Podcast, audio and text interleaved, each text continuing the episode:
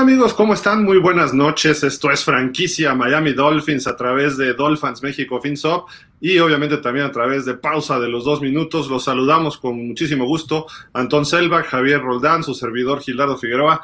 Pues bueno, hay mucho que platicar, pero primero que nada vamos a darle la cordial bienvenida a Antón Selva. Cantón, ¿cómo estás? Buenas noches. Hola amigos, buenas noches Dolphins. Eh, un, poco tarde, pero ya estamos aquí para analizar un poco el partido y el, partido pasado y el futuro, ¿no? De nuestro equipo, McDaniel, papel y lápiz, porque ya los Dolphins te van a aconsejar ahorita. De acuerdo. ¿Y cómo estás, Javier Roldán? Javi, ¿cómo estás? ¿Qué dices? Bien, buenas noches, este, Anton Hill, Dolphins, pues ya listo para hablar un poco de lo que ocurrió contra Leones y lo que puede venir contra Osos hay bastante que temas que, comentar. Eh, tenemos jugadores nuevos, viene otro partido contra un equipo de la División Norte de la Nacional, pero rapidísimo, vámonos a analizar lo que ocurrió el domingo pasado. Pues los Dolphins visitaron ahí Fort Field y salen con una victoria 31 a 27 sobre estos Lions que llevan solo un ganado y seis perdidos. ¿Cómo inició el partido? Con un touchdown del equipo de Detroit. Jamal Williams concreta una serie larga por parte de los Leones se ponen 7-0. Miami responde de inmediato, pero viene un fumble de Brylon Sanders y nuevamente la ofensiva de Detroit, que estaba muy bien aceitadita, termina con otra serie larga y otro touchdown. Ahí fue un pase de touchdown de Jared Goff para el 14-0, pero Miami, como había movido el balón, lo volvió a hacer y responde con otra serie también muy, muy digna de este equipo, nueve jugadas, 80 yardas, y culmina con un pase de touchdown de Tua a Jalen Wall de 5 yardas, y con el extra se acerca Miami 14-7.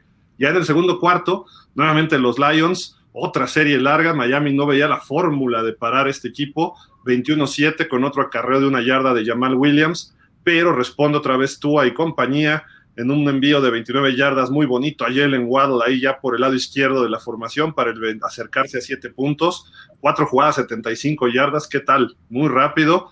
Y responde con un gol de campo ahí, ya Miami pudo empezar a frenar a los Leones de Batley de 42 yardas. Y luego Miami también hace un gol de campo a través de, de Jason Sanders, perdón, en 11 jugadas, 48 yardas, se pone a 7 puntos nuevamente, pero en la última jugada de la primera mitad, otro gol de campo de Batley, 10 puntos de ventaja al medio tiempo para el equipo de los Leones. Se veía complicado, no había fórmula de frenar este ataque, pero lo hizo Miami la segunda mitad y viene la primera serie ofensiva y un touchdown, un acarreo de una yarda de Ale Kingold, que ya dijimos, después de una jugada que no retó Mike McDaniel, que era touchdown de Sherfield, pero se logra anotar y se pone a tres puntos Miami, una serie larga y muy, muy intensa por parte de la ofensiva. Y en el mismo tercer cuarto, casi al final, pase de 11 yardas de Tua a Gesicki con el extra 31-27. No hubo touchdowns en lo que se refiere al cuarto cuarto y así termina el marcador final. Eh, Javi, no sé si tú tengas algo ahí con las estadísticas por equipo, ¿no? Las estadísticas eh, por equipo, cómo quedaron, cómo le fue a Miami en este aspecto. Pues, este, ahorita lo sorprendente fue la cantidad de yardas que hizo Miami, este, y la efectividad que tuvo en terceras oportunidades al, completar arriba del 50% de las terceras oportunidades y casi llegar a las 500 yardas. Entonces, eso fue muy, este, muy importante para conseguir el triunfo porque se rebasaron las 100 yardas por el ataque terrestre, que ha sido de lo poco que, de los pocos partidos que ha llegado a esa cifra.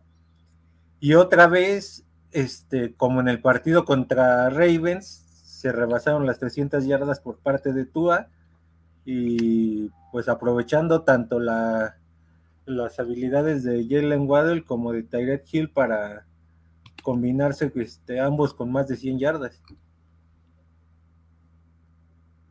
Y por ahí, eh, Antón, no sé si tú quieras platicar un poco de lo que son estadísticas individuales, ya de cómo nos fue en el partido. Creo que muy bien, ¿no?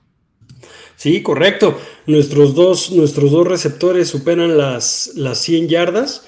Tuvo el partido que tuvo tanto en yardaje 29 de 36 intentos, solamente falló 7 pases en todo el partido para 382 yardas, un porcentaje de 138 y aparte lo, importante fue que, no le interceptaron, ¿no? Este, Mike que igual con su touchdown, si bien no tuvo tantas, tantas yardas, este, anotó, ¿no? y pues nuestros corredores, que, que si bien todavía no, no se fortalece esa área como se debiera, todavía no tenemos un corredor de, un ataque terrestre más bien de 100 yardas, pues ya lo rozamos, ¿no? Esperemos que ahorita con, con los cambios que se hizo puedan, puedan mejorar en ese, en ese aspecto, ¿no? Los números de Tua fueron fenomenales, ¿eh? 382 yardas, 3 touchdowns, 25 de 29, perdón, de 36. Eh, pocos pases falló. Y Jared Goff tuvo un buen partido, también hay que señalarlo, y no se podía frenar hasta la segunda mitad, y aún así él no falló tanto, sino más bien fue que ya Miami contuvo ¿no? a este equipo. Y ya que hablamos de defensiva, pues aquí tenemos los datos ya individuales a la defensiva. Miami no pudo recuperar ningún balón, pero eh, la, realidad es que eh, aún así fue mejor equipo, sobre todo en la segunda mitad. Jevon Holland 12 tacleadas, luego venía por ahí el Landon Roberts con 8, eh, Kader con 6, Jaron Baker con 5, Zach Sealer con 4 y los demás ya de 3, de 3 para abajo. Se pudieron generar tan solo una captura que fue de Zach Sealer, eso es algo que llama la atención y ahorita vamos a platicar lo que se está haciendo.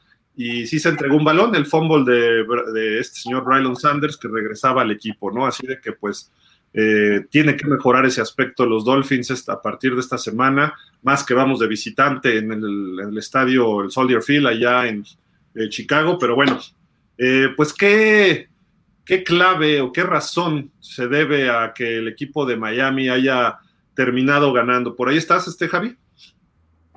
Sí, sí, sí. ahorita pues, podemos decir que la podemos decir que la clave este, pues fue el buen funcionamiento de la ofensiva de la mano de Tua y este, la combinación de Tyrek y Jalen Waddle. Entonces, este, supieron aprovechar muy bien el esquema que implantó McDaniel y de ahí este, empezaron a remontar y pues ya al final el único equipo que pudo anotar puntos después de la segunda mitad fue Miami y ahí influyó mucho este todo lo que todo el esquema ofensivo que implementó McDaniel, aprovechando a Waddell, a Tyrek y en ocasiones a Gesicki. Bien, eh, Antón, ¿tú tienes alguna razón por la cual Miami le pegó a los Lions? Sí, correcto.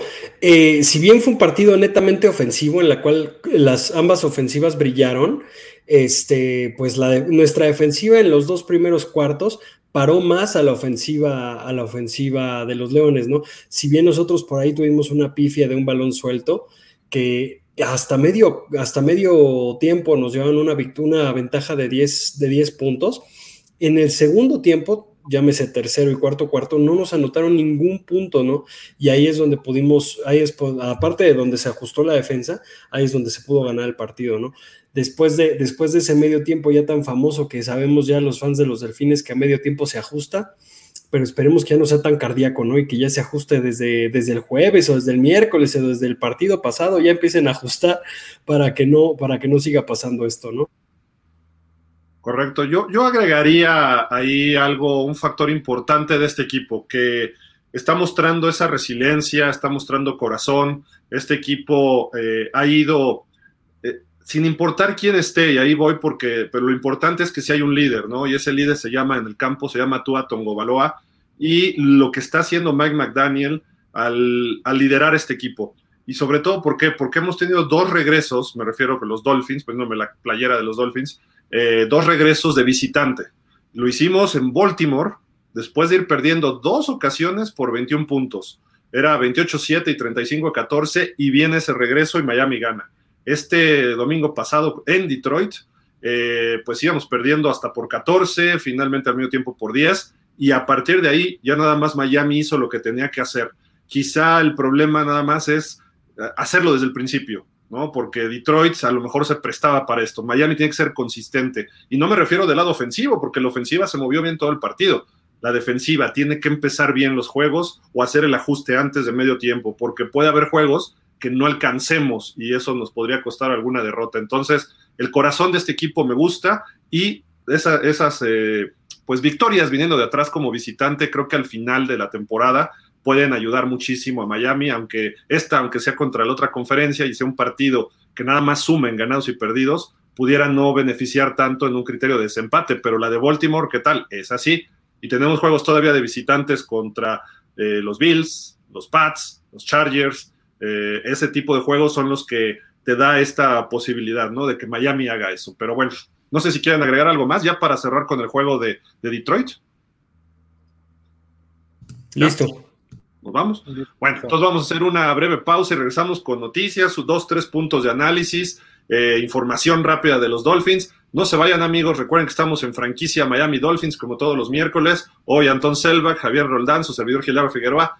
Esperemos que nos acompañen la próxima semana Israel Jesús Estrada y también el buen Fernando Ramírez que hoy no pudieron acompañarnos. Pero no, no, nos, no nos vamos, diez segunditos, regresamos con ustedes.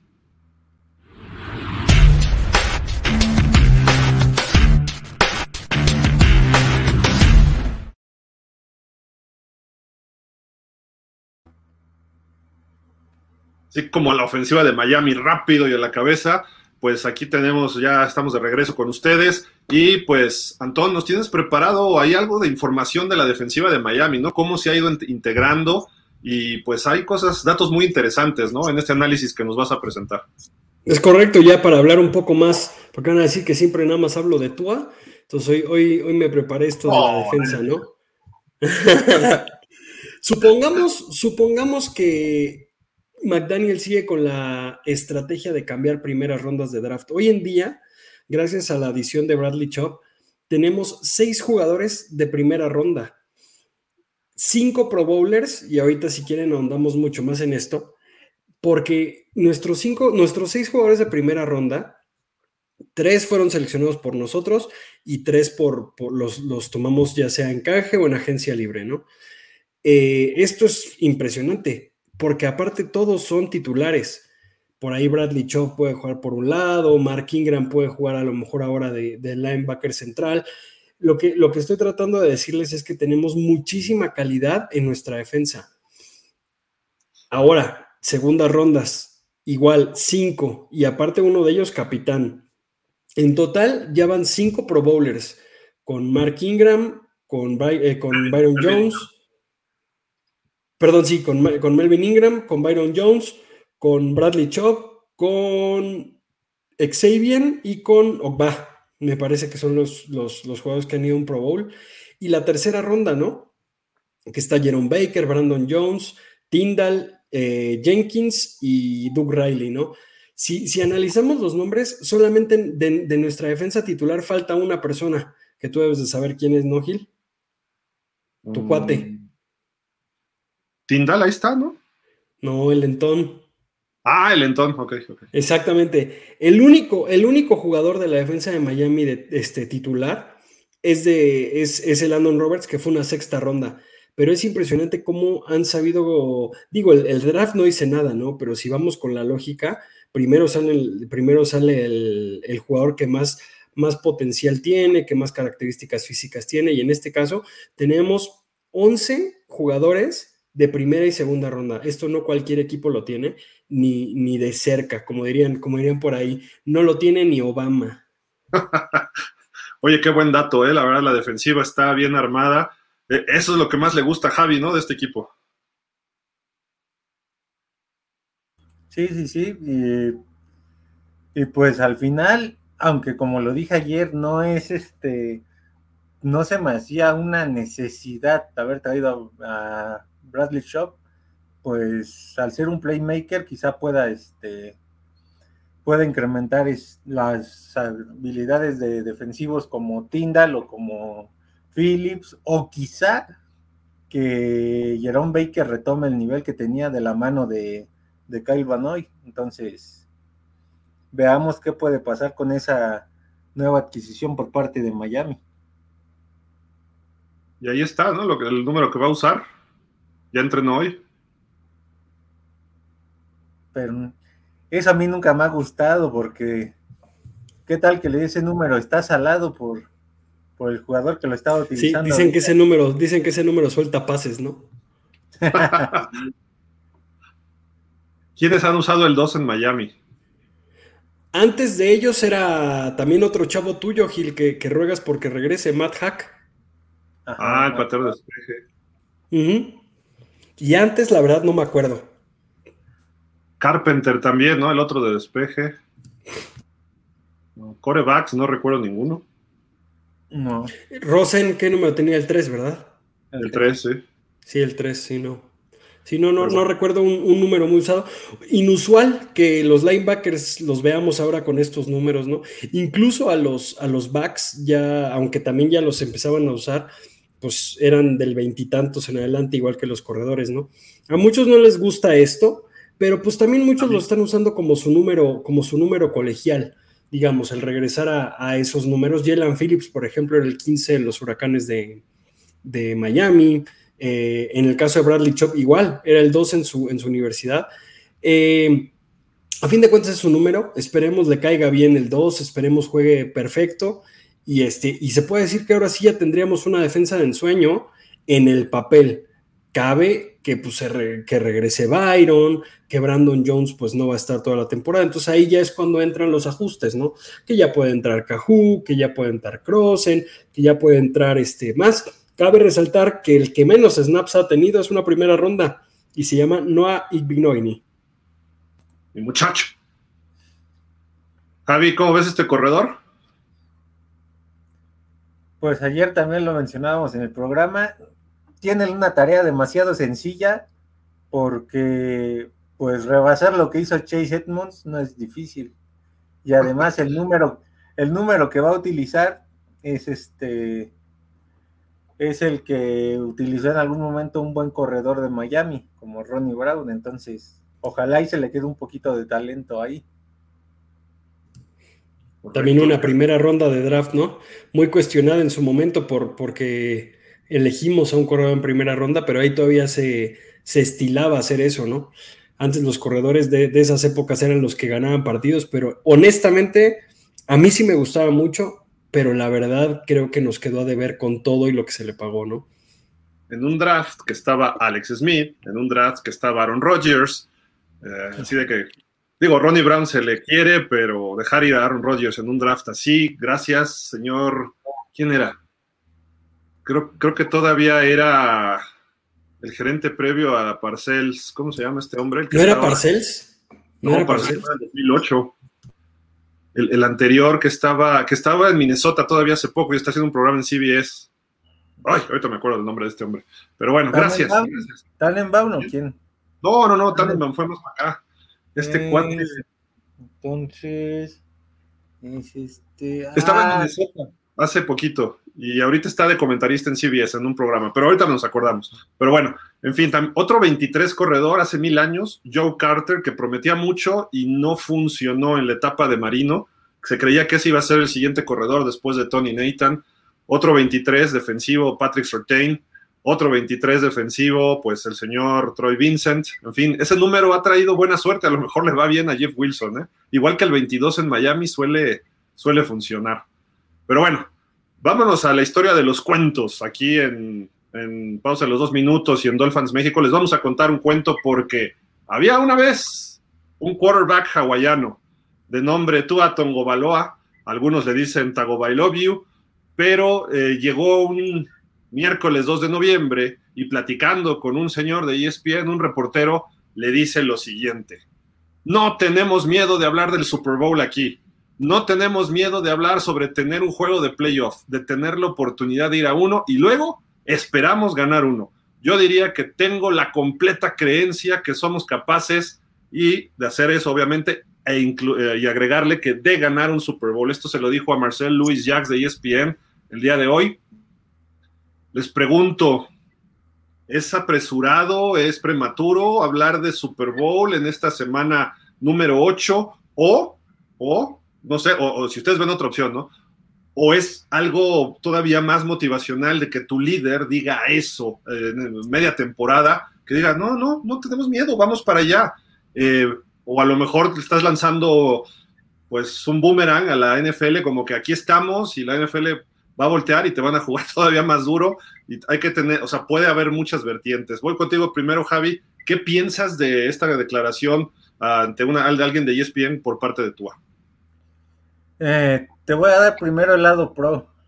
El lado pro sería que Eso es lo que le pides a un coreback, que se arriesgue, que considere que, que puede ir a llegar a cosas grandes.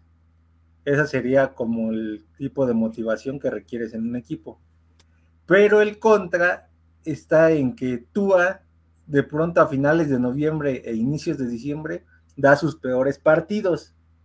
Entonces, mientras él no este, no demuestra que puede ir a ganar un día lluvioso a Nueva Inglaterra o con nieve en Búfalo, ahí es cuando vas a, puede hacer que te cueste la temporada y termine viéndose mal este tipo de declaraciones que das uno o dos meses antes previo a poder calificar a playoffs. Es la que este tipo de declaraciones le encantan a un Bill Belichick para ponerlas en su vestidor, ¿no? Y le encantan a muchos coaches. No sé si Sean McDermott esa, tenga esa costumbre, pero eh, hablando precisamente divisionales, pero ¿qué tal Kansas? ¿Qué tal Cincinnati? Otros equipos, Antón. Eh, me gusta por un lado, ¿por qué? Porque sí, hacia eso enfocas, ¿no? Estás enfocado hacia eso. Y, dice, no tenemos miedo. Ok, ¿qué vas a hablar del Super Bowl? Creo que tengo la, la, completa creencia de que vamos a ir. Está bien. Ahora, ¿tú cómo lo ves, Antón? Eh, hablando de enchiladas, Jeff Ireland. ¿No? antes de él. Él era el, gerente de Bill Parcells. Ahorita te digo, ¿cómo se llama? Mm, Randy Mueller. Randy Mueller. Randy Mueller, Dennis Hickey, Rick Spielman. Rick Spielman, Rick Spielman. Ok, ya Va. Ahora sí, en la pregunta del millón. si nosotros nos vemos objetivos, ¿no? Voy a dejar mi, fanatismo hacia tú a, a un lado, trataré. Este, la ofensiva tiene número de postemporada y tiene número de Super Bowl. La ofensiva. O sea, que semana con semana dos de tus receptores tengan esos números y estén en el top 5, dos, teniendo en cuenta que hay 32 equipos con dos receptores titulares, tiene mucho mérito. Dejando a un lado a Tua, ¿eh? no voy a meter a Tua en esta ecuación para que no me vea este, vendido. Ahora, si ha estado mal algo en el equipo ha sido la defensa. Pero honestamente, Bradley Chubb es un jugadorazo, es un game changer de todos los lados que podamos ponerlo, tanto de tackle como de linebacker. Y esta defensa va a mejorar como el sol a la noche con él. ¿Por qué? Porque aporta presión para coreback, aporta presión para, ah, juego terrestre del equipo rival. Creo que es una, es una herramienta que no tenemos la magnitud de lo que nos llegó vamos a seguir teniendo problemas con las lesiones de los corners, vamos a seguir teniendo problemas con la lesión de los safeties, pero creo que esto nos va a ayudar mucho a lo que también estábamos necesitando, que es la presión al coreback rival. Solamente teníamos, creo que eran 5.5 capturas, ¿no, Gil? En, toda la temporada. O sea, Bradley Chop tenía, las, tenía más que nosotros. Entonces eso, eso creo que dice, eso, eso creo que dice nuestro juego, ¿no? Por el lado motivacional, creo que se necesita, como diría el Chicharito, pensemos cosas gonas, ¿no? Bonitas. Y bonitas, exactamente. Y también tenemos ahorita de moda una serie que se llama, este, ¿cómo se llama la serie de Apple TV de, del entrenador? Este, ay, de Jason Sudeikis, hombre, buenísimo. tengo antena de conejo, este, Antón, espérame. Ah, bueno, esa, esa, esa serie, Gil, te la recomiendo, es de un entrenador de fútbol americano que se hace entrenador de fútbol soccer. Entonces es impresionante buena, impresionantemente buena. Y él se trata mucho de eso, de crean en lo que, en lo que podemos, ¿no? Y creo que con estas mejoras se, cambia el equipo radicalmente para bien y súmale que no se nos fue Gesicki, súmale que, que mejoramos en, cuestiones, en cuestiones de, nuestras falencias. La verdad, yo lo veo bien. Ahora, si nos vamos del lado de, de, la mala suerte, dicen que no se tiene que pronosticar algo hasta que no estés dentro. Por eso los jugadores les prohíben tocar las copas cuando van en el desfile, porque dicen que es de mala suerte tocarlas, ¿no? Entonces aquí, aquí podemos verlo desde todos los frentes, pero yo creo que era algo planeado. Eso sí lo podemos decir. Creo que entre McDaniel, entre Tua y entre los capitanes lo planearon, que lo dijeron, porque nadie le preguntó, oye, Tua, ¿cómo ves en el Super Bowl? No, él solito sacó el tema. Y eso es lo importante de esto, ¿no? Entonces era algo planeado, era algo que ya traía el guion Así como luego dicen que Javi te pasa el guion o que tú le pasas el guion a Javi para tirarle a tú. En este caso, en este caso, entre todos se pusieron de acuerdo para que, para que Tua este, dijera que estuvo bien o está mal, pues cada uno puede tener su, opinión, pero ya lo dijo. Y lo que sí es que causó sensaciones eh, buenas para los, para los jugadores y para los fanáticos, ¿no? A mí creo que ya esto me cambia por completo lo que yo pienso del liderazgo de Tua. Siempre lo había visto retraído, siempre lo había visto callado. Hace dos semanas se pone con la prensa como diciendo, dejen mi vida este, particular en paz, mi vida privada, porque se casó o no se casó. Y ahora sale diciendo, vamos por el Super Bowl. Joe Namath, tipo Joe Namath. Ahora tiene que cumplirlo. Ya abriste la bocota, ahora tienes que cumplirlo. Entonces, si no es este año, tienes hasta el otro, que es tu contrato. Eso sí, como decía el buen Jimmy Johnson, if you wanna talk the talk, you gotta walk the walk. O sea, si vas a abrir la boca, ahora tienes que caminar el camino, ¿no? El camino que te lleva a cumplir lo que tú prometiste. Entonces, eh, tú ahora sí va a estar en el ojo del huracán. Bueno, no ahora sí, otra vez, pero ahora por otro aspecto, no por las lesiones, no por talento, sino por lo que dijo.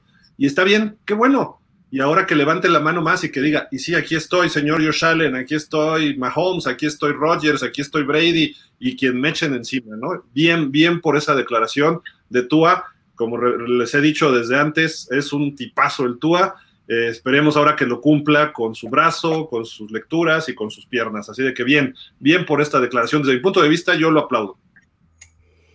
Eh, la serie se llama Ted Lasso, se me ha olvidado el nombre. Pero otra cuestión, otra cuestión, Gil, voy a ser bien pesimista o bien, bien tragedista, ¿cómo se podría decir? De, tragedias. Este, a lo mejor tú vas a ver que su tiempo en la liga está contado por todas las lesiones que ha tenido. Entonces, casi casi de pensar, si no es ahora, nunca, o es ahora o nunca, ¿no? Entonces, a lo mejor se va a rifar el físico a donde le dé para llegar hasta donde tenga y va a dejar todo en la cancha hasta donde pueda. Que vuelvo a, en lo que estoy, en lo, que estoy de acuerdo con Javi, ¿no? Que, que tu pues sí, sí padece mucho de las lesiones, ¿no? Entonces, a lo mejor eso también es factor para, para impulsar a su. Imagínate esta cosa, un escenario nada más. Miami se corona en el Super Bowl y así, cuando le entregan el trofeo de MVP a Tua, dice, me retiro de la NFL. Uh, imagínate, imagínate, pero bueno. Y los Dolphins en pie de campo cubriendo esa noticia. Exacto. Pues bueno, ahí está la situación. Ahorita leemos sus comentarios al respecto. Eh, también se anunció que Jerome Baker está reestructurando su contrato. Esto no me está gustando mucho, pero también es parte del liderazgo. A veces tienes que ceder para poder eh, tener un mejor equipo. Lo hemos visto con Big Ben Roethlisberger, lo vimos con Tom Brady, lo hemos visto con las grandes estrellas. Y cuando tú ganas mucho, puedes ceder un poquito, se traslada en otro año, se se puede manejar el contrato de cierta forma y dice que ahora la NFL, eh, los delfines están abajo por, por un poquito más de 5.1 millones de dólares en el tope salarial, pero con los trades que hubo de Jeff Wilson y Bradley Chubb tenían que hacer ajustes, ¿no? Y aparte viene un contrato para Bradley Chubb eh, distinto. Y pues me, gusta la actitud también de Jerome Baker, como decían, si se lo pidieron o él lo propuso o fue como un acuerdo, qué bueno, porque también muestra liderazgo, qué bueno que venga otro estrella. No le doy mi número, pero sí le doy parte de mi dinero al equipo para que lo pueda acomodar a Bradley Shaw. No creo que se vaya sin dinero, se lo pueden poner como bono por productividad o eh, de alguna otra forma, pero dice aquí claramente que está bajando su impacto al tope salarial por dos y medio millones de dólares. Así de que un, un aplauso a lo que hace el señor Jerome Baker, bien, bien por él, ¿no? Entonces, pues son las noticias que hay hasta el momento. Eh, les invitamos este domingo, ya se pone otra vez el horario como antes, 11.45 de la mañana en Buffalo Wild Wings, a Cora Delta, para ver el partido, el triunfo número 6 de los Dolphins esta temporada, visitando a los Osos de Chicago. Ahí ahorita platicaremos ya de este partido concretamente después de la pausa, pero bueno, ahí está la invitación, ahí nos vemos este próximo domingo. Eh, pónganle reservar, por favor, en la página de Facebook de eh, Dolphins México FinSop para saber cuánta gente va a ir. Digo, Chicago no tiene fans en esa sucursal, entonces no tenemos tanto problema, pero trataremos de estar temprano porque juegan los vikingos, juega San Francisco, etcétera. Ahí tratemos de estar temprano para hacer, como siempre, cada vez más. Estamos siendo cada vez más y se agradece a todos ustedes y se está armando el ambiente bien padre ahí domingo a domingo o lunes o jueves cuando sean los partidos. Así de que nos vemos por ahí el próximo domingo. ¿Algo más de alguna noticia o algo, Antón, Javi? Pues Aaron Rodgers, tómale nota a Jerome Baker, ¿no? Apréndele algo a este linebacker. Pues bueno, vámonos a una pausa rapidísima, amigos. No tardamos, solo es un corte de 10 segundos para ya analizar el partido contra los Osos de Chicago.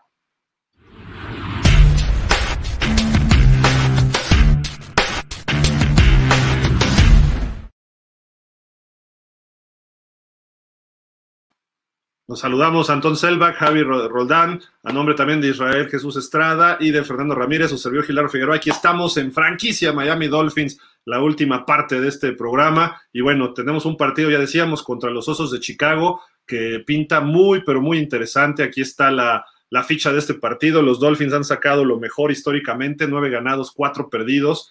¿Cómo olvidar aquel partido del 85, que fue la única derrota de los Osos esa temporada? Y fue un partido fenomenal por parte de Marino y los Dolphins de aquella temporada. Llega Miami 5-3 después de esa victoria, dos victorias consecutivas tras el regreso de Tua al equipo después de las conmociones sobre Pittsburgh y sobre Detroit. Eh, Detroit de visitante, nos toca visitar otra vez, vamos a ir al Soldier Field. Los Osos de Chicago vienen de perder ante Dallas 49-29. Eh, se ve muy bien este equipo, lo vimos el lunes anterior ante los Pats. Eh, los borraron por tierra entre Khalil Herbert, entre Montgomery y también Justin Fields. Su juego aéreo es medio malo, aunque ya tienen ahí una adición que vamos a platicar ahorita. Los Delfines han ganado los últimos dos contra este equipo. El más reciente fue en el 2018, un partido en tiempo extra, 31 a 28. Eso fue ahí en el Hard Rock. Y sale Miami favorito por cinco puntos en las casas de apuestas. 45 y medio, a lo mejor variará en algunas otras casas. Esto es DraftKings Sportsbook, que es la oficial de la NFL en Estados Unidos, una de las oficiales. Entonces, Miami sale eh, como favorito para ganar este partido, ¿no? Literalmente. Así de que vamos a desglosar un poquito. Eh, Antón, eh, no, ¿quién va primero? ¿Vas a tú, Antón? Antón, adelante, platícanos tu clave y qué ves en este partido. Pues básicamente, como lo acabas de mencionar, Gil, aunque bien ya tiene por ahí un arma extra con, con Claypool, pues presionar, a, presionar demasiado a, a Mini Lamar, perdón, a Justino Campos, no, perdón, a Justin Fields este, para, para tú limitando a este jugador, tienes una amplia, un amplio espectro para poder ganar, ¿no? Sabemos de sus condiciones, sabemos de que va a ser un gran coreback, tiene mucho estado físico, tiene mucha estamina, tiene mucho poder en sus piernas y aparte tiene un buen brazo que, que incluso mejor que muchos de, esos corebacks famosos que, que, que Javi les llama corebacks Creo que él ha mostrado muy buenas, muy buenas, eh, muy bueno su técnica de lanzamiento, profundo, bastante bien. Entonces, pues con, toda nuestra superdefensa, controlarlo, taclearlo y aparte impedirle, impedirle que suelte el pase, ¿no? Por ahí Zach Sealer también tiene que, saltar en la línea para seguir bloqueando esos pases. Yo escuché por ahí que alguien dijo que para eso trajeron a Bradley Chop. Ese punto te toca a ti, Gil. Ah, pero bueno, eh, mi estimado Javi, ¿tú qué ves para, de clave para este partido?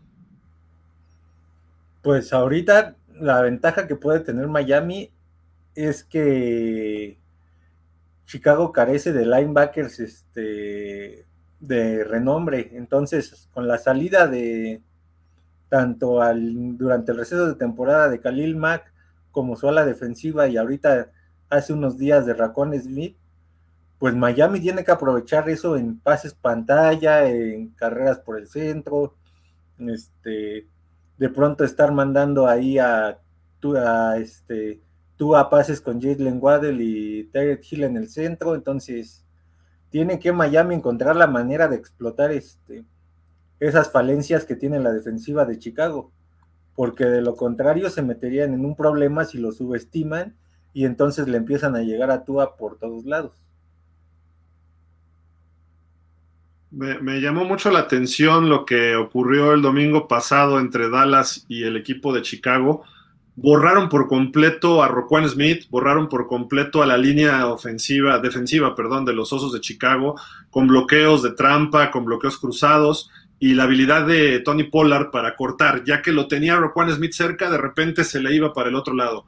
Vamos a ver si Raheem Mostert y Jeff Wilson pueden repetir algo así. La línea ofensiva de Miami está un poco lejos de la de los Cowboys, pero si analizas bien ese plan de juego que hizo Dallas y cómo lo ejecutó, creo que hay muchas posibilidades de que puedan lograr esto. ¿Y a qué voy con esto? De que hay que darle juego a, Jeff Wilson, este jugador que llega darle mucho juego porque tiene velocidad y tiene esos cortes. Un Raheem Monster no es tanto de cortes, es más de velocidad y luego le cuesta trabajo. Pero Jeff Wilson tiene esa combinación que eh, es mejor que Chase Daniel, ya lo decía, Chase, Chase Edmonds, perdón, que ya lo decía eh, Javi. Entonces creo que eso es importante en la ofensiva, empezar a darle juego a, a este jugador, este corredor que llega de los 49ers. Y a la defensiva, Bradley Chop va a ser muy importante. Tienes que darle juego. Hoy anunció Mike McDaniel que los dos van a ver acción el domingo ahí en Soldier Field, lo cual es positivo. Entonces, eh, vamos a ver en dónde colocan a Bradley Chop. Creo que puedes tenerlo medio de comodín.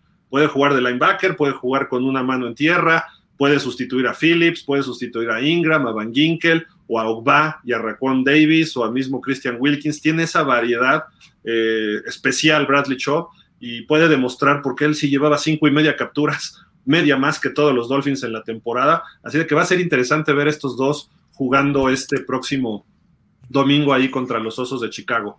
Eh, ¿Algo más que quieran agregar para el partido contra Chicago? ¿Algo que les preocupe? ¿Algo que, que haya que cuidarse de Chicago? Aquí ahorita, ahorita ya vamos a leer los comentarios si quieres, Gil, en un ratito, pero por ahí leí uno que dice que cómo alinearían al equipo a la defensiva con Bradley Chop. Y creo que soñar ahora sí está a, pie de boca, ¿no? Porque imagínense esta defensiva de tackles. Ogba, eh, Wilkins, Raquan Davis y Bradley Chop. Atrás, eh, Phillips, Melvin Ingram y de centro Baker, atrás Byron Jones y regresa, que ya, no, por cierto, Byron Jones ya es un hecho que no regresa, entonces seguramente va a ser o Noah o Caju con Xavier y atrás Rowe y Holland. Esta defensa nos da mucho que soñar, ¿eh? La verdad. Correcto. Guillermo PM nos saluda desde Las Vegas, saludos hasta allá, César LP. Buenas noches, Dolphins, ¿cómo acomodarían ahora los Edge titulares? no sé, es un problema todo dar que queremos tener, ¿no? Porque eso sí, más vale que sobre y no que falte. Eh, yo personalmente dejaría a Jalen Phillips y a Van Ginkel. Prefiero a Van Ginkel que a Ingram, pero Ingram está teniendo el colmillo de hacerlo. Y como Edge pondría a Ogba, pondría, perdón, como ala defensiva pondría a Ogba y pondría a Bradley Choff. Y de tackle de nariz o de tackle defensivo a Christian Wilkins, alternando ahí con eh, a lo mejor con Raquan Davis, Zach Sealer también ahí entrando en el juego, es que sobran, es que hoy en día todos pueden presionar al coreback y a lo mejor eso puede liberar un poco a Van Ginkel a mandarlo a cobertura. Eh, entonces hay, hay, una cuestión ahí muy, muy compleja, no sé si ustedes vean algo distinto, pero va, va a estar interesante y en un momento determinado contra la carrera, pues puedes meter a John Jenkins, ¿no? Que también es un chiquilín. Juan Carlos Reyes, amigos Dolphins, México, Gil, Antón Javi, un saludo grande. Me gustó ver el triunfo contra Detroit. Ojalá podamos repetir con Chicago. Al parecer, al, parecer, ese castigo explosivo, bajo del marcador como contra Ravens. ¿Ok? De acuerdo, sí. Yanier Acosta, buenas noches a todos, excelente trabajo y buenos debates con estadística, base y conocimiento. Den like, apoyen al canal. Par, ahí se quedó, pero gracias, Yanier, gracias por tu apoyo. Ricardo López con una pregunta. Ayer dice Javier que se cubrió una posición que no era necesario con Choff. ¿Es neta o estaba bromeando? Porque a Miami les corren mucho el balón y les convierten muchas terceras oportunidades. Este linebacker es bueno para presionar al mariscal y se puede hacer diferentes movimientos. Javi. No, pues hace rato lo dije. Para mí no era una contratación necesaria, pero pues sí te va a resolver ciertas carencias que tenía Miami, como lo dice ahorita Ricardo. Puede ser que te este, ayuda a detener tantito la carrera, porque sí en ocasiones es de lo que carece el equipo, porque todavía ni con Raquan Davis ni con Christian Wilkins lo has podido hacer al 100%. Sí, y, y, con base sobre todo que la necesidad estaba en la línea ofensiva, ¿no? También creo que eso lo mencionamos desde el martes, ¿no? Luego Jesús Miranda nos dice, saludos amigos, me gusta el equipo, la ofensiva mejorando y la defensiva con mucho trabajo. ¿Será que todo lo que se buscó por años Tua será nuestro coreback franquicia? Ahorita así es, ¿no? Ahorita así es el coreback franquicia y hay que aguantar, ¿no? Y hasta donde él nos pueda llevar, eso dependemos de él. Ben Cariker dice, yo estoy con Gil, Tua no es el futuro, y sí, y sí Gil, que venga Jackson. bien, bien. Ha de ser tu primo, Gil, no, no, no, nos mientas. Más que mi primo Bencar es mi hermano, por Dios. Rafael Rangel, saludos al panel, familia Dolphins. Creo que con las contrataciones realizadas y los compromisos adquiridos, ahora sí debemos dar por hecho que el señor Tua será nuestro coreback franquicia. Sí, correcto. Yanier también nos dice, creo que se repite, ¿no? Eh, saludos y ganamos al domingo, sí, porque dice gracias, saludos, like y todo. Gracias, gracias, este Yanier, sí. Nos dice por acá Refugio García. Buenas noches, Dolphins, Gil, Antón, Javier, Miami. Miami firmó hoy al liniero ofensivo Lamont Gaylord Ah, Practice Squad, ¿no? Debe ser. Ok. Gracias, gracias por la nota. Edgar Espinosa, vamos Dolphin, saludos enormes a todos, insisto, tienen muchos rasgos de Nicolas Cage. es mi hermano mayor. Alex Castillos, se, pudo ganar gracias a los ajustes defensivos en la segunda mitad. Sí. De, defensivos, ¿no? Sobre todo. Rafa Jaramillo, saludos familia Dolphins, pregunta, ¿Estaremos viendo el renacer de la filosofía ganadora y no dejar de luchar hasta el final? Creo que eso ya lo estamos viendo toda esta temporada, ¿no? Contra los Ravens, contra los Beans, aunque, aunque teníamos malos, malos partidos, se logró la, victoria, ¿no? Correcto. Sí. Bencar nos manda otro comentario, dice, ¿y dónde dejan a Coho? Ese señor es un animal. Nos sacamos la lotería, señores, con ese señor. No han hablado de él. Estaba lesionado, ¿no? Salió lesionado unos partidos. Eh, sí, y, de hecho estoy totalmente de acuerdo con, él. Cajú, nos sacamos la lotería. Yo creo que nadie de nosotros esperaba que, que, llegara incluso a ser titular tan rápido una selección tan baja de draft. Este, yo me enfoqué más en las, en las, este, en las rondas, ¿no? Pero si nos vamos a, las, a los jugadores, no, una, no olvidemos a Cajú y no olvidemos a, a Zach Seiler, ¿eh? Que es un, drafted eh, free agent, y cómo ha hecho las cosas Zach Salir desde que llegó a, Miami. Incluso, ¿En qué llegó, En la, fue la, última, la séptima, junto con Skylar. Este, una anécdota de Zach Sealer es que vivía en una camioneta, en un camper en Miami, porque no le, no le alcanzaba para rentar un departamento, curiosamente, y no sabía si se iba a quedar en Miami y mírenlo ahora, hasta, hasta se lleva la, bola del encuentro. Correcto. Freddy Maya nos dice, buenas noches Gil con las Cage, Anton Anto I Love You y Javi Bailoa. Pienso que con la edición de Shop, de Chop, la idea es hacer crecer la defensa, así en el trabajo de, así con el trabajo del Dios Tua haciendo el suyo, serán menos peligrosos, supongo, ok.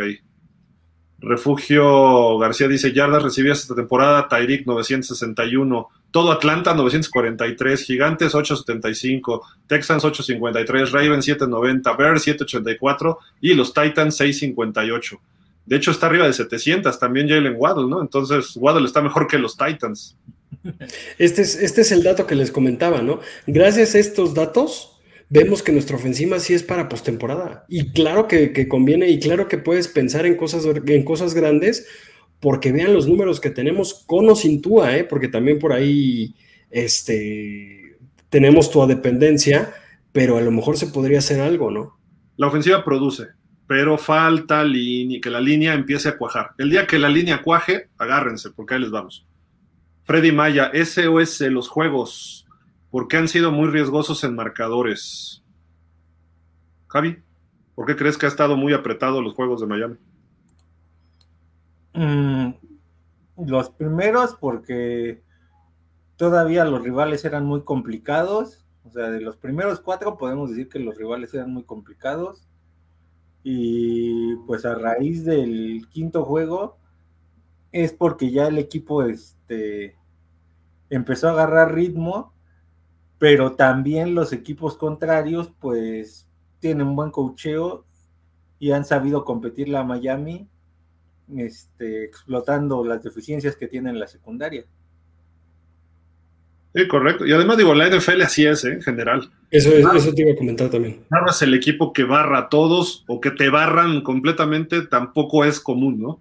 Entonces digo, hay casos que sí, pero eh, por ejemplo, Pittsburgh está pasando aprietos y vean, nosotros, que en teoría somos mejor equipo, no lo pudimos barrer porque cerró filas y nos, complicaron mucho el partido. Entonces, va a haber partidos de palizas a favor de Miami, ¿eh? eso sí se los digo. No sé cuál, a lo mejor hasta contra un equipo grande. Entonces, vamos a tener un partido cómodo en algún momento cuando la defensiva haga clic.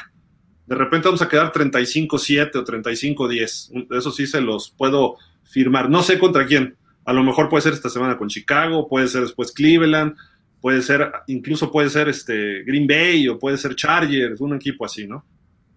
El, partido de los Raiders de esta semana causó, causó, tanta controversia, no porque perdieran los Raiders, sino porque quedaron en cero. Eso sí es una, una partida de, de eso. Este, y ya esos casos son mínimos en la NFL, como bien lo dices. A mí me tocó por escoger a Derek Carr en mi fantasy, pero bueno. Jaime Rojas, saludos a todos igual, Jaime, saludos. Edgar Hinojosa, Javi Antón Gil, saludos. Javi dijo Banoy, pero creo que quiso decir Van Ginkel. No, es que ahí se, ahí hice referencia a que, por ejemplo, cuando con la llegada de Chop, Baker recuperara el nivel que tuvo con Banoy. Entonces, por eso lo mencioné porque fue cuando él tuvo la capacidad de desarrollar todas sus habilidades. Ojalá y sea así una dupla que la que pueda hacer con, con Bradley Shop. Dice, la edición de Chop también dice, va a ser clave para no tener necesidad de mandar tantos blitz. Totalmente de acuerdo. Y además, ahora contra Justin Fields, parte de la estrategia es, si presionas con tres o cuatro frontales, puedes liberar a Jevon Holland que esté siguiendo a Justin Fields a donde vaya, como espejo. Y entonces ahí sí lo limitas. Eso lo hacía muy bien Brandon Jones, pero está fuera toda la temporada. Entonces ahora puedes poner a Jevon Holland a corretear a Justin Fields, talento atlético contra talento atlético, y creo que Jevon Holland puede sacarlo mejor. Eh, a lo mejor le hace uno o dos Justin Fields, pero Jevon Holland tiene la capacidad de, sabe taclear, pues es a lo que voy, ¿no? Neftalí Acosta dice, desde Reading, Pensilvania, saludos hermanos, tú a MVP, let's, let's go Dolphins, debe ser, ¿no? Miguel Ángel Muñoz, con respecto a lo dicho por Tua, está bien, como dijo Antón, pensemos en cosas chin, parte de la motivación de Tua, por eso es el líder del equipo, es parte de la programación neurolingüística. Bien, sí. Y además te metes en tus compañeros y en, los fans, vean, estamos hablando de eso. David Acosta, ¿ya vieron lo que dijo Tua? Sí, justamente ahí está, gracias. Quarterback de los Miami Dolphins, Tua sobre llegar lejos con el equipo. Sí, David, gracias, gracias. Edgar Hinojosa Phillips por un lado y Chop por el otro. Madre mía, aparte serán clave para detener la carrera y contener quarterbacks corredores en la bolsa. Guillermo Reyes, perderán contra mis osos. Claypool tendrá 150 yardas y 3 touchdowns. Digo, puede ser. Si Claypool, si Claypool con 150 yardas tiene tres touchdowns, es que nada más le daban el, balón en la zona de anotación, ¿eh? ah, bueno, puede ser. Que depende cuántas recepciones en total, ¿no? ¿Unas ocho? No, de acuerdo, pero hay que, hay, no, Gil, hay que ponernos de lado de los delfines, hombre. Ah, no, yo estoy hablando de números, no sé. puede ser, ¿eh? Claypool tiene capacidad de hacer eso y si hace clic con Chicago y Miami no trae corners, solo Xavier. Y también tienen por ahí. Seguro lo va a cubrir él. Pero quién sabe, ¿eh? a lo mejor Mooney lo cubre Xavier, que creo que es el receptor 1. Sí. de hecho, Chicago está poniendo el depth chart a Claypool detrás de Mooney como receptor 3 o 4 en la lista, porque el otro es Equanimous en Brown. También por ahí tienen a Nakil Harry, que es el que venía de, de los Pats. Ha mejorado ese equipo ¿eh? en receptores pero todavía no he hecho clic con Justin Fields. Contra los Pats, tuvo dos, tres pases Justin Fields que le fallaron. Está novato todavía. Bueno, no novato, está joven y todavía le falla. Entonces, si puede afinar, puede causar problemas. Y creo que va en buen camino Chicago. ¿eh? Y le ganaron a los Pats, ¿no? Y paliza. Claro, corriendo el balón 200 y pico de yardas. Igual contra Dallas, ¿eh? corrieron 240. Claro, apoya con 80, 90 a Justin Fields. Edgar Hinojosa, agréguenle menos tiempo para los corebacks para lanzar, correcto. Miguel Ángel Muñoz, si no lo hace este año, tiene el siguiente para hacerlo. Se está poniendo por encima de sus lesiones y visualizando el camino a seguir. Lo han y lo hemos dicho, los delfines son otros con Tua. Dice Omar Romero, saludos amigos, apenas encontré su canal y me encanta, espero pronto ver un partido con ustedes. ¿En dónde se reúnen? Este, ahorita te lo decimos al final, pero es Buffalo Wild Wings en Acora Delta, si estás en la Ciudad de México, Omar. Y me gusta que tengas abono ahí de, de portada en tu, en tu perfil. Paul Houston. YouTube, lo mejor. Y creo que sacaron un disco o algo ahorita, ¿no? No he visto, pero bueno. Guillermo PM, veo muy bien que tú diga lo del Super Bowl, es posible. Es un mensaje que inspira y hace soñar a sus jugadores y en consecuencia a los fans. Isram Rojas es como tú. Ah, Vamos a leer unos cuantos. Acuérdense que este programa es más rápido. Dice Ricardo Alonso, hola amigos, como ayer comenté en pausa, Chicago no va a ser un flan, pero vamos a ganar si mejoramos defensivamente, presionando al coreback rival y parando la carrera sin fallar tacleadas, correcto. Nos dice acá Alberto Marino, Choff juega normalmente del lado ciego del quarterback. ¿Dónde lo pones o lo mueves de los dos lados? Eh, Jalen Phillips, ¿de qué lado juega? ¿Izquierdo o derecho? De cualquiera. La temporada pasada jugaba de un lado Va y del otro Phillips. Esta temporada está del mismo lado Va y Phillips. Y yo veo esta, eh, yo veo ahora con Chop, veo a Chop y a Ingram del mismo lado. eso es lo impresionante de esta defensa, ¿eh? Y Christian Wilkins por dentro. Sí, totalmente. David Ruiz dice: ¿Creen que ganen los cuatro cuartos contra los Bears? Está a once y medio el momio y siento que puede dar. ¿Ustedes qué creen? El momio está en cinco y cachito, ¿no, David? Este. Digo, Miami no está jugando partidos completos, también, eso es un hecho. Entonces, probablemente Chicago y Miami se defina muy hasta el final, lo más probable. ¿no? Entonces, mira, hasta le dio sueño a Javi, ya. Dijo, no me aburran con sus comentarios. Dice. no te duermas, Javi, vamos a acabar. Eh, leo otros comentarios de otras personas acá que no han participado. Mar Romero, creo que ya, pero bueno, saludos amigos, excelente programa. ¿Cómo quedan los picks para los siguientes años con todos los movimientos que se hicieron? Pues ya no hay pick de primera, ¿no? ya, no hay, ya no hay picks. McDaniel está Está, está haciéndolo, creo que correctamente, porque ya tenemos mucho talento joven. Y pues no, no, no, ya, a lo mejor ya no quiere lidiar con chavitos, ¿no? Ya quiere, ya quiere dormirse tarde para no tener que ir a acostar a los niños. Y este, y no lo veo mal, no lo veo mal. Entonces está, está cambiando mucho por, por, por jugadores ya reconocidos, ¿no? De acuerdo. David Ruiz, la directiva cree en Tua, por, por algo dio esa primera selección con tan buena generación de corebacks. ¿Sí? Y bueno, y desde que lo reclutaron, ¿no? Nadie creía en Tua, o muy pocos, la mitad, digamos, no quiero tampoco decir que nadie, pero ni siquiera sabíamos si iba a poder estar en la NFL por su lesión en la cadera. Creyó en el Greer y corrió a un coach porque no creía en Tua. Y le están armando un equipo con un coach y jugadores alrededor de Tua para que funcione. ¿Por qué? Pues porque eso apostaron. La chamba de Chris Greer va ligada con el éxito que tenga Tua. Dice Jürgen Max, recordando a los perfectos difuntos del 72, Don Shula, Joe Robbie, Marlin Briscoe, Nick Boniconti, Jim Kick, Bob Kuchenberg, Moral, Jim Mandich, Jim Langer, Bill Stanfield. ¿Jake Scott ya se murió? No. ¿O sí? Garo Premium sigue vivo, ¿no? Mike Howell, Charlie Lee, Jesse Powell, Bob Mattison, Billy Lotrich, Wayne Moore y Jim Donaway. No sé, creo que Garo Premium y Jake Scott siguen, pero bueno, a lo mejor se me fue ahorita, ¿no? Pero te creo, te creo, Jürgen. Tú tienes, Jürgen, tú tienes todos los datos.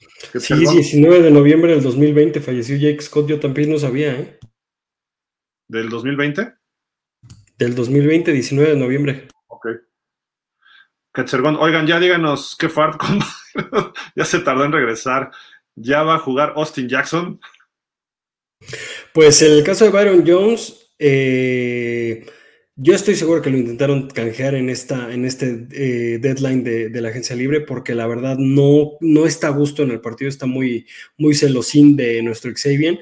Y Austin Jackson lo activaron para el equipo titular, para el equipo principal, pero no significa que vaya a jugar. En una de esas juega Shell o juega, o juega Robert Jones por ahí y puede ser suplente, ¿no?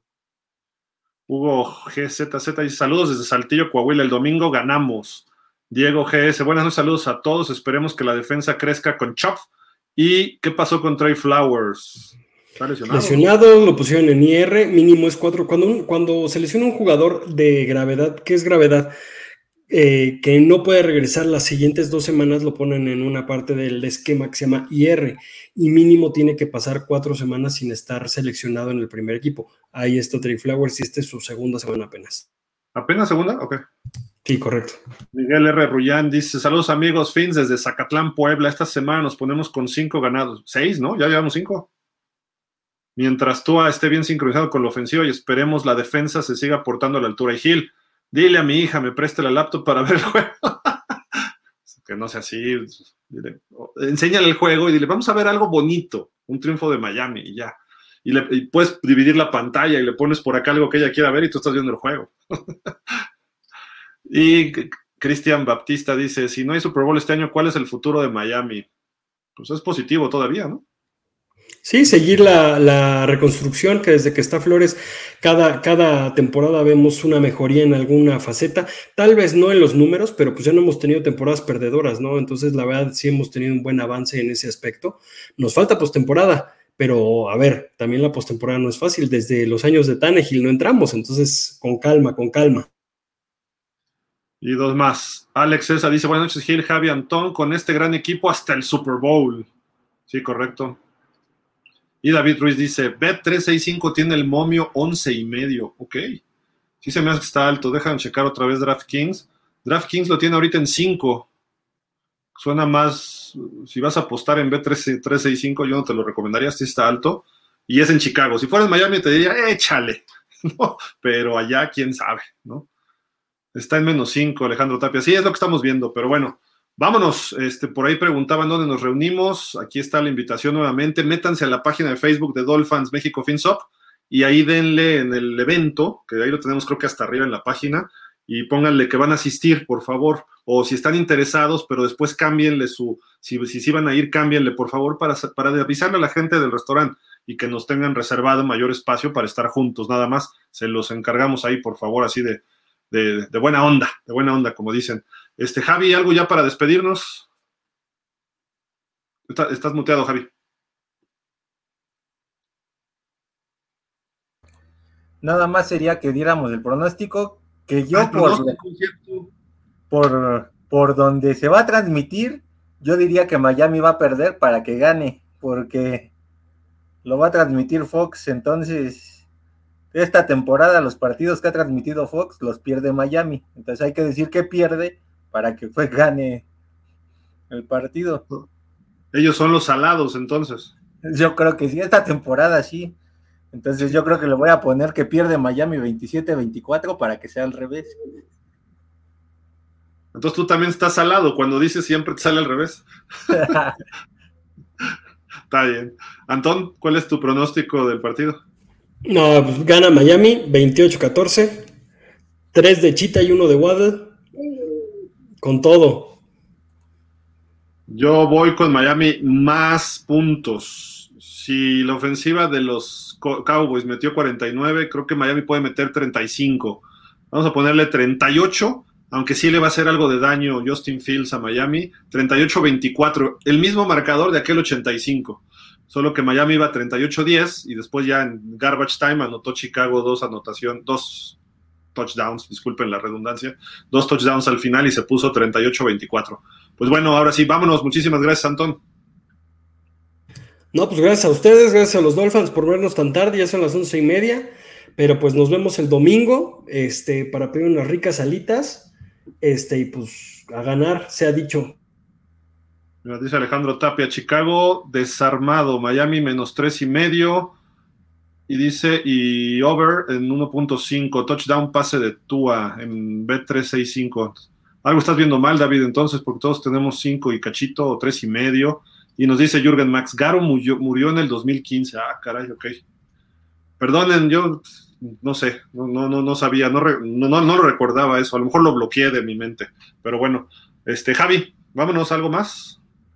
No, pues a esperar que, que este que sea la sexta victoria de Miami y pues que, este, que esto nos encamine para empezar este noviembre con una racha de por lo menos dos o tres partidos ganados de visita. De acuerdo, pues vámonos. Muchísimas gracias como siempre a todos y pues nos despedimos los Dolphins como siempre diciendo fins up y familia Dolphins nos vemos el domingo, el viernes, perdón, todavía en la columna y el domingo nos vemos allá en Buffalo Wild Wings. Muchísimas gracias a nombre de Fer Ramírez, también de Israel Jesús Estrada, Antón Selbach, Javier Roldán, su servidor Gilaro Figueroa, la producción, toda la producción de pausa de los dos minutos. Hasta la próxima, pásenla bien, cuídense por favor. Nos vemos.